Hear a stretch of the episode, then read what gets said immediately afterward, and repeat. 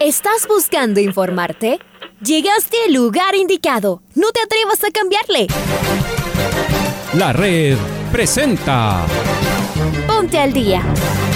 Información deportiva al instante sobre la actualidad de los equipos ecuatorianos muchos goles y el drama que tanto disfrutamos. Los albos se pusieron en ventaja con doblete de Adolfo Muñoz. La Libertadores Femenina cuenta con sus 16 equipos. Con la conducción de los periodistas de la red, Raúl el Profe Chávez y Andrés del Pichón Villamarín. Mucha información que contarles aquí en 102.1 FM. El microciclo de la selección que arranca el día de hoy. Ponte al día. La red. Bienvenidos. Las emociones de la vuelta ciclística a la República del Ecuador ya en sus días finales. Señoras y señores, es momento de saludar con Raúl Chávez en este día martes aquí en la red. Hola Raulito, ¿cómo te va? ¿Qué tal Andrés? ¿Qué tal amigos, amigas? Un fuerte abrazo, bienvenidos, bienvenidos a Noticiero del Día. En su primera edición comenzamos con el editorial de Alfonso Lazo. Tiempo de hablar del flamante campeón del fútbol ecuatoriano, un club que en verdad ha cambiado la visión de nuestro balompié. No sé si habrá otros que puedan seguir sus huellas o intentar algo parecido. Los grandes y sus hinchas están siempre pensando en sus cortos plazos, los chicos en sus carencias económicas casi permanentes. Tal vez no sea un proyecto para todos, pero hay que reconocerle organización, orden, financiamiento, al menos en un principio, y paciencia. Este último ingrediente, el más complicado de igualar en el fútbol. Este año, los del Valle pusieron en cancha a 36 jugadores. Siete de ellos solamente estuvieron en un partido. El que más minutos jugó fue el zaguero central Richard Schunke, 2.696 minutos en 31 encuentros. Todo un símbolo ya. Lo siguió su arquero, Moisés Ramírez, con 2.601 minutos en 29 cotejos. El fútbol le dio revancha. El que estuvo en cambio en más partidos fue Lorenzo Farabelli. No faltó a ninguno, aunque su promedio en cancha fue de 75 minutos por encuentro. Un crack. El central William Pacho tuvo un promedio en cancha de 82 minutos en 17 partidos. Fue uno de los que se despidió a medio año, pero luego se frustró su venta y regresó al equipo, aunque ya no pudo encontrar continuidad. De los que se fueron, Joffre Escobar y Brian Montenegro jugaron 15 partidos. Este último marcó 7 goles. Pedro Vite jugó 14 encuentros. Cristian El Tite Ortiz y Jaco Murillo se quedaron solo a 11 partidos. Entre estos tres últimos marcaron 7 goles. No era fácil reemplazarlos, pero casi todo salió a pedir de boca. De los que llegaron, Jonathan Bauman jugó 19 encuentros y marcó 14 goles. Junior Sornosa estuvo en 17 e hizo 3 goles, dos de ellos en la primera final. El central Mateo Carabajal jugó 14 partidos. Fernando Gaibor 11 y José Angulo 9 encuentros. Estos últimos no fueron tan decisivos como los primeros, pero ayudaron. Y luego los que sostienen todo. Nicolás Previtali con presencia en 29 encuentros, aunque con un promedio de 53 minutos en cancha. Brian García, que estuvo en 27 partidos. José Andrés Hurtado en 26. Luis Segovia en 24. Figura en la final. Anthony Landazuri 21, al igual que Cristian Pellerano, el lugar teniente del profe Renato Paiva.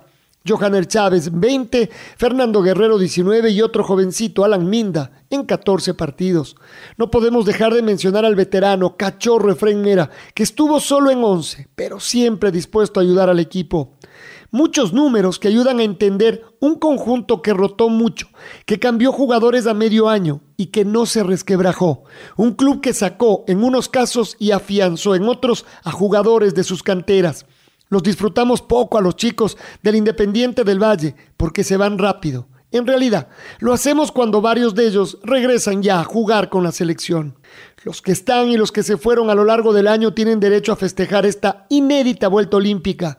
Quienes lo organizan todo y sostienen la estructura, con Franklin Tello a la cabeza, deben sentirse orgullosos de una siembra que no para de recoger sus frutos y que este momento festeja su cosecha mayor. ¡Salud, campeones! Independiente del Bate festejó su título de campeón con su hinchada en su estadio. Los jugadores realizaron una caravana por las calles de Quito y de Sangolquí. Vamos a ir con eh, Lucho Quiroz que nos amplía la información sobre lo vivido la tarde de ayer en eh, la caravana del campeón. Hola Luchito, ¿cómo te va?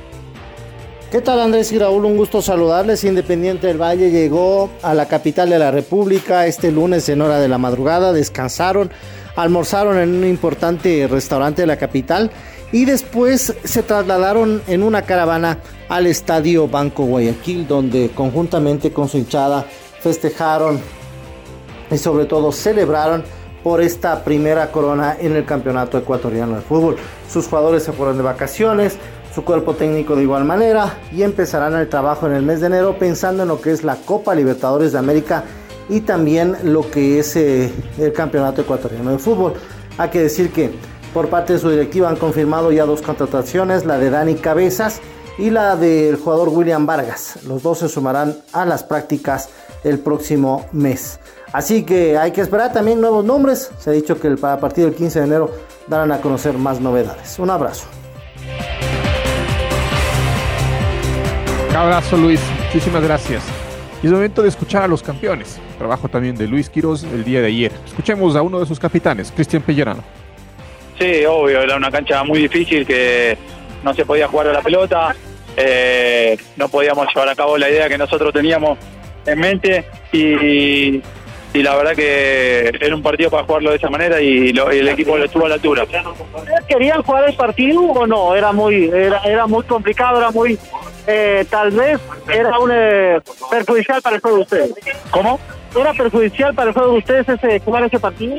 Sí, Martínez. Sí, la idea era tratar de, de jugar un partido un partido en condiciones de terreno aceptable. La verdad que no, no se pudo y, y bueno, eh, era lo que tocaba en ese momento y el equipo se adaptó y supo sacarlo adelante. ¿Puede tornar peligroso para...?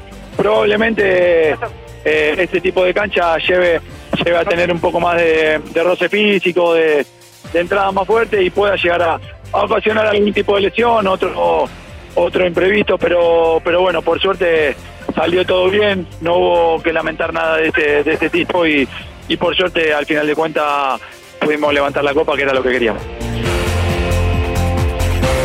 Las palabras de Cristian Pellerano. Vamos ahora con eh, Jonathan Bauman, eh, el hombre del 2021, el goleador del campeonato y referencia de ataque del campeón. Esto es lo que dijo con Lucho Quiroz eh, en la tarde del festejo. Bueno, en estos días vamos a hablar con los dirigentes, creo que hay buena predisposición de ambas partes. Hoy decirte que tomamos decisiones muy rápido, estamos festejando recién este logro histórico para, para el club, para nosotros. Eh, quiero tratar de disfrutar este momento. Estuviste presente en las finales.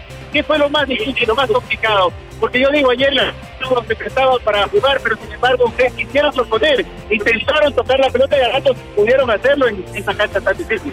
Sí, creo que nuestro ADN, creo que este, este grupo de jugadores siente esa manera de jugar al fútbol, de tratar de jugar, de, de poner la pelota al suelo, de, de, de siempre por, proponerte, de imponerte sobre el rival, pero bueno, ayer creo que la, la situación más difícil fue la, la, de campo de juego, creo que fue, fue, fue, muy feo para nosotros no poder desenvolver nuestro estilo, pero bueno, creo que, que la, lo sacamos adelante con, con alma de guerrero, con, con hambre de gloria y con mucho carácter y personalidad. Hiciste muchos goles, ¿con cuál te quedas? Sí. Bueno, siempre, siempre primero creo que, que, me, que me abrió la confianza acá en el país pero bueno, creo que el, el de la final también lo fue muy importante. Año perfecto para Jonathan, campeón y goleador. Sí, sí, la verdad que un año redondo de mucha, mucha satisfacción para mí.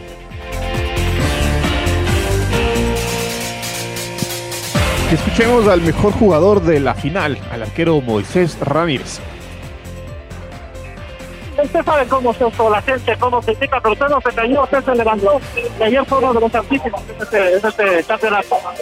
Nada, nada, creo que este es fútbol y, y, va a ser así siempre. Y con trabajo se va a poder lograr las cosas. Ayer se quedó pensando en qué pensaba en la cancha. ¿Por qué no, no iba a festejar todavía con sus compañeros? Nada, nada, son muchas cosas. Creo que he luchado mucho por este momento y los sentimientos llevan este rato. ¿Usted lo toma como revancha o no? No, no, no muy tranquilo, muy tranquilo, así. ¿Usted sabe lo que, lo que significa este campeonato? El primer entrar en la historia. Es como te digo, creo que he luchado mucho para llegar a este momento y, y nada, hay que celebrar ahora. ¿Quién va a festejar? ¿O con quién festejó? Porque todavía usted no puede estar en su entorno. No, mira, voy a, a, Guayaquil, donde, donde estoy, a celebrar con mi familia. ¿Tiene contrato todavía con este Sí, sí, todavía tengo contrato. De palabra, ¿no? Moisés Ramírez, él finalmente terminó de hablar en el arco el otro día frente al MLE en el Capuel. Y quien tiene altas posibilidades de jugar en el fútbol de México es Lucho Segovia. Por ello, la tarde de lunes en el festejo junto a su esposa se mostró muy entusiasmado, feliz y agradecido con la hinchada del IDB que lo arropó desde el 2019 que llegó al equipo. Las palabras de Segovia, las palabras del campeón. Sí, muy contentos, alegres. La verdad, el trabajo dio sus frutos. Que creo que Independiente se lo merece. ¿Fue difícil ayer jugar en esta cancha? Obviamente, sí, la verdad. Tenemos experiencia. Creo que la lluvia hoy en día es una cábala para Independiente. Eh, supimos guerrearla, supimos pelearla y el campeonato. En el segundo tiempo, ¿salieron más tranquilos con esta cancha? No, más que tranquilos, salimos enfocados. Sabíamos que faltaban 45 minutos y eran dos goles de diferencia, así que con mucha calma sabíamos que podíamos conseguir el título. Se van de vacaciones a descansar, a desconectarse. Sabemos que depara un 2022 de muchos objetivos, de mucho trabajo, pero hoy en día se logró algo muy importante y estamos tranquilos con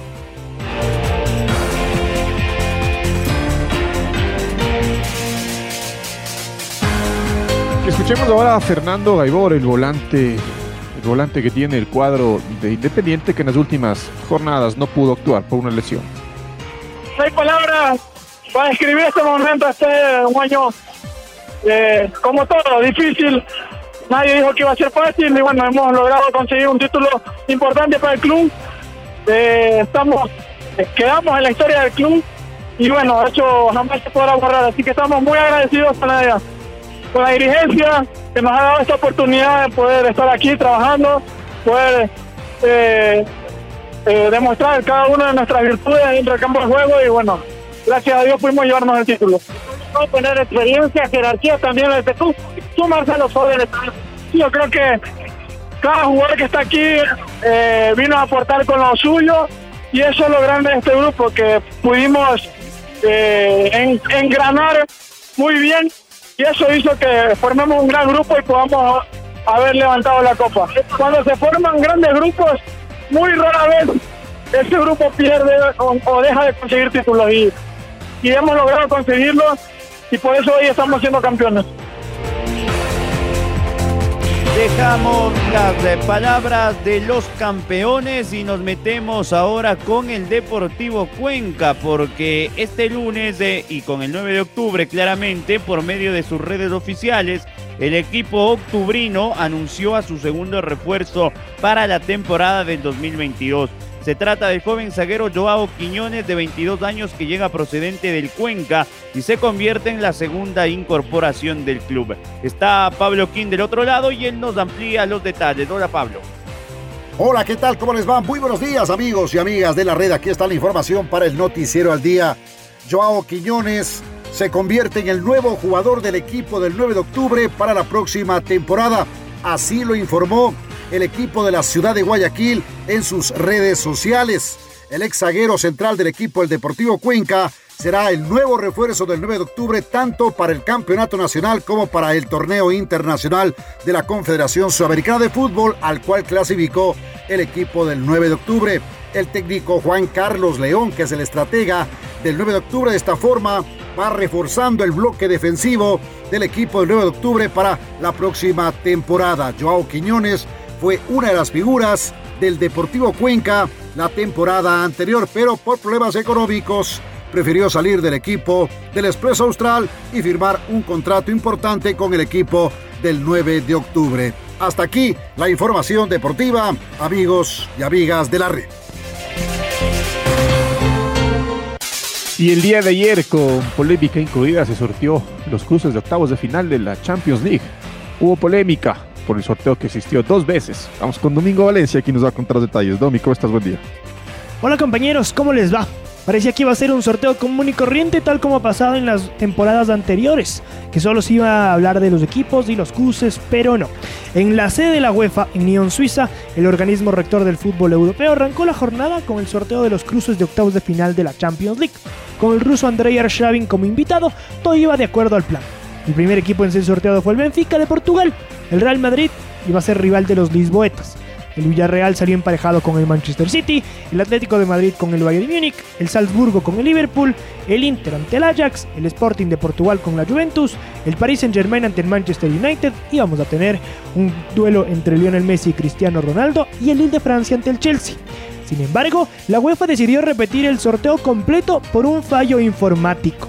En principio, el Atlético de Madrid, como les comenté, salió sorteado con el Bayern Múnich, pero hubo un error en la pantalla de los posibles rivales que le podía tocar al conjunto verde y blanco. Estaba la bola de Liverpool, que por el sorteo, en principio, no puede. no podía ser rival de los madrileños porque estuvieron en el mismo grupo. Tenía que haber estado señalada en la del Manchester United, cosa que no ocurrió. El Atlético de Madrid se quejó oficialmente y la UEFA decidió repetir el sorteo que fue declarado desierto. Tras un problema técnico con el software de un proveedor de servicios externo que instruye a los árbitros sobre qué equipos son elegibles para jugar entre sí, se produjo un error material en el sorteo de los octavos de final de la UEFA Champions League. Como resultado de esto, el sorteo ha sido declarado desierto y cerrará por completo, declaró la UEFA en un comunicado. Después del segundo sorteo, los emparejamientos quedaron definidos y así se jugarán los octavos de final el Red Bull Salzburgo de Austria ante el Bayern Múnich de Alemania, el Sporting de Lisboa ante el Manchester City, el Benfica de Portugal ante el Ajax de Ámsterdam, el Chelsea ante el Lille de Francia, el Atlético de Madrid ante el Manchester United, el Villarreal de España ante la Juventus de Italia, el Inter de Milán ante el Liverpool y el Paris Saint-Germain ante el Real Madrid en uno de los duelos más atractivos. Los partidos de ida se jugarán la segunda semana de febrero del próximo año informó para el noticiero al día Domingo Valencia. Compañeros, volvemos con ustedes de Estudios Centrales.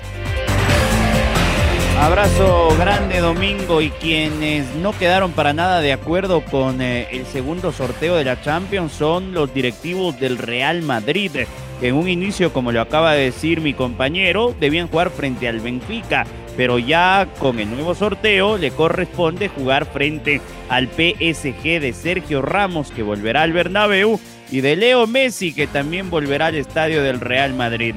¿Qué es lo que dijo este símbolo del conjunto merengue, Emilio Putragueño, que actualmente trabaja en la directiva que la encabeza Florentino Pérez? Lo escuchamos a Putragueño.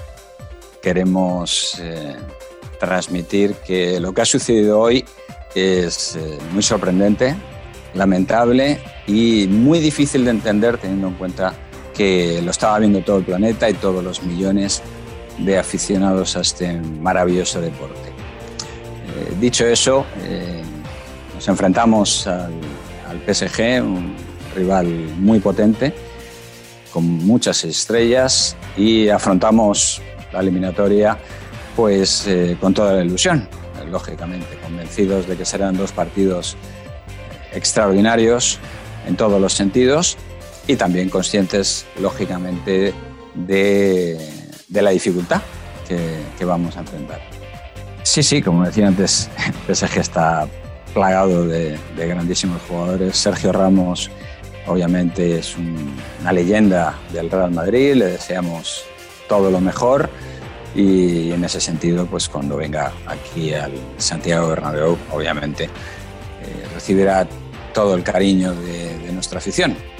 Estará con otra camiseta, pero obviamente eh, es, una leyenda de nuestro club y sin duda es una eliminatoria muy atractiva para todos los aficionados, de los mejores partidos que se pueden ver en el mundo y obviamente haremos todo lo posible para dar una alegría a nuestra afición. Es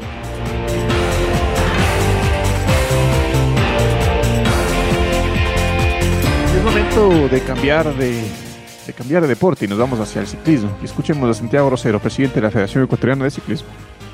Ah, sí, la verdad es una pasión que, que la llevas en la sangre, ¿no? Y, bueno, acá por lo general en la provincia siempre nos recibe con lluvia, entonces cuando uno viene a correr en Tuzán, pues eh, se prepara para mojarse, la verdad es, es muy común acá. Tú me decías que muchos muchos ciclistas más bien con esto es como que se, como que se sienten en casa, ¿no?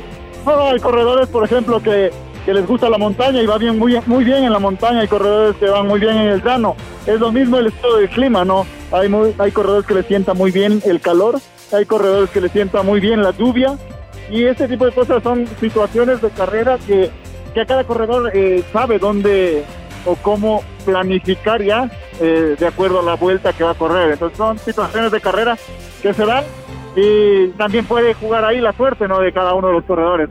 Lo de Wilson Jaro ya es sensacional, ¿no? Sí, sí, no, la felicitación está para su deportista que eh, ha tenido un par de años complicados, eh, tiene calidad para estar en Europa, lamentablemente la, la pandemia lo cogió acá en casa y, y a la final no, no ha podido lograr la vinculación con el equipo de afuera, ¿no? Por otro lado, ¿cómo va la vuelta, la vuelta juvenil? Bueno, ayer también, como ustedes saben, estamos ocupando la logística de la vuelta grande. Ayer tuvimos un poco de problemas en el ingreso. Sin embargo, hoy día ha sido perfecto. Los ingresos, la Policía Nacional acá en la provincia, en la capital del ciclismo, pues han controlado demasiado bien y ha sido un evento de mucha calidad el día de hoy. Las palabras de Santiago Rosero, dos temitas internacionales antes de ir con el gol del recuerdo. Se tiene previsto que el día de hoy en conferencia de prensa Sergio El Kun Agüero se retire del fútbol por problemas cardíacos. Hay una rueda de prensa que lo acaba de anunciar el Fútbol Club Barcelona, donde además del Kun estará presente Joan Laporta. Y en Chile oficializaron la llegada de Sachi Escobar, el ex DT de la Universidad Católica, que lo quiere a Hernán Galíndez y a José Carabalí. El arquero habría firmado un contrato de dos temporadas para vincularse al equipo chileno. Vamos ahora sí con el gol del recuerdo. El gol del recuerdo.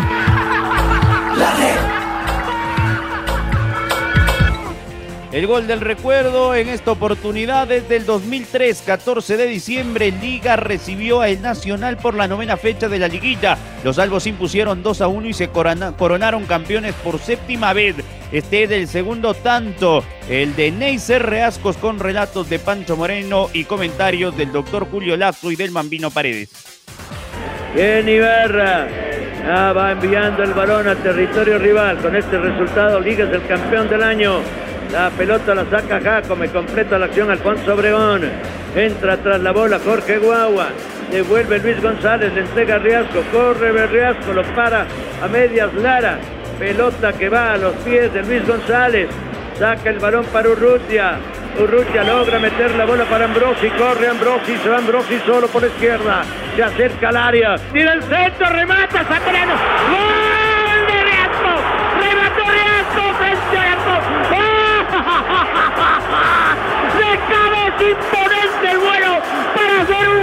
y completar el marcador para Lega! Ya no hay nada que hacer.